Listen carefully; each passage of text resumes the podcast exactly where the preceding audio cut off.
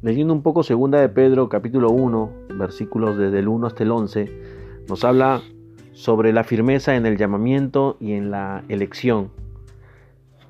El fruto del Espíritu en la relación que alguien tiene consigo mismo. El dominio propio también se puede traducir como templanza. En el sentido original, el término griego describe la capacidad de una persona para contenerse, el ejercer el autocontrol, sometemos todas nuestras voluntades a la obediencia a Cristo. Va más allá de nuestra voluntad en su fruto que surge de la vida de Jesús en nosotros.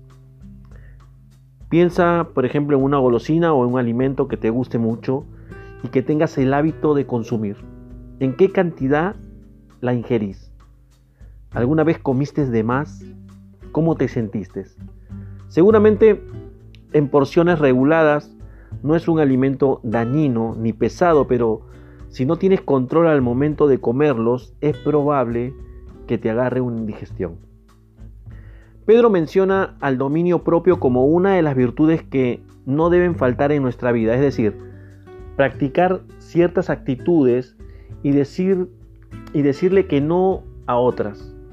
Cada situación que nos tiente a salirnos de los límites establecidos por Dios es una oportunidad para poner en práctica la templanza.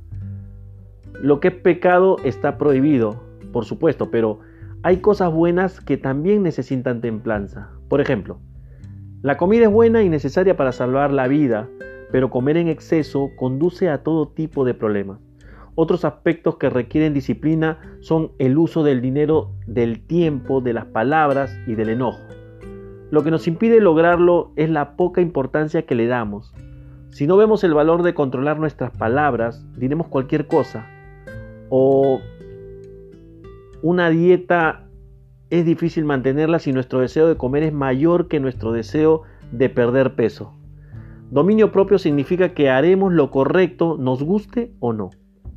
Si entendemos que Dios nos ha dado todas las cosas que necesitamos para la vida mediante el conocimiento de Él, reconoceremos que el dominio propio está dentro de nuestras posibilidades.